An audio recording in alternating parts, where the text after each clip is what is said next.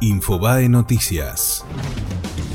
El canciller Fori canceló su viaje al G20 de Japón para cerrar el acuerdo político entre la Unión Europea y el Mercosur. Junto al ministro de Producción y Trabajo Dante Sica, está en Bruselas para alcanzar una posición común entre ambos bloques económicos.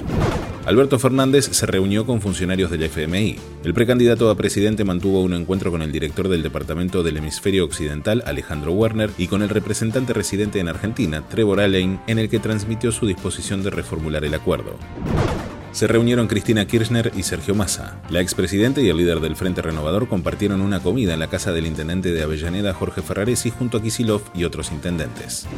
El juez Juan Carlos Geminiani será sancionado con una multa del 35% de su sueldo por única vez. El Consejo de la Magistratura aprobó la sanción contra el camarista por haber ordenado detener e incomunicar a la secretaria María Amelia Expucci. Escandaloso cruce de canal a canal entre César Luis Menotti y Oscar Ruggeri. El director de selecciones nacionales atacó al cabezón quien se había ofrecido para ocupar su puesto. Por su parte, el ex defensor fue lapidario con el flaco y lo tildó de vago por su ausencia en la Copa América. Mira los videos completos en infobae.com fue Infobae Noticias.